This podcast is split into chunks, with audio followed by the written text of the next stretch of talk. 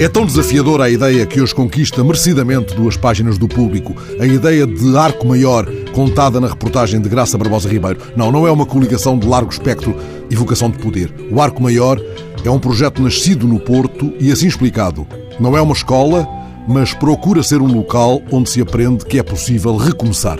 A reportagem começa por nos apresentar Fábio Daniel, que chumbou no quinto ano uma, duas vezes. Ainda fez o sexto, mas acabou por desistir quando tinha uns 12, 13 anos, conta Graça Barbosa Ribeiro. O melhor é continuar a ler, sem acrescentos.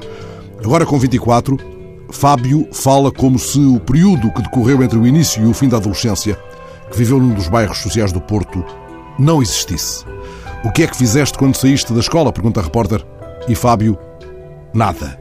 O Arco Maior, coordenado por Joaquim Azevedo, especialista em Educação da Universidade Católica do Porto, não se apresenta como escola ou como alternativa às escolas existentes. A ideia descreve, digamos, um arco maior, porque se trata, como é explicado, de algo que aparece quando tudo o resto falha. De algo assim traduzido por Joaquim Azevedo ao público.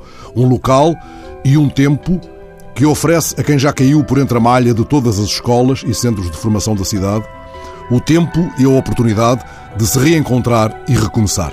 Fábio dirá adiante que já não tem medo. Bruno, 20 anos, a poucos dias de iniciar o estágio num curso de cozinha do Hotel da Música no Porto, dirá do Arco Maior: mudou a minha vida. Os que partiram do zero, os que ali chegam castigados pela vida, no arco descobrindo assim a sua governação, a sua autoestima. Leio a reportagem e penso em Marina Silva, que foi senadora no Brasil aos 36 anos, mas aos 10 trabalhava no Seringal e só aos 16 se alfabetizou.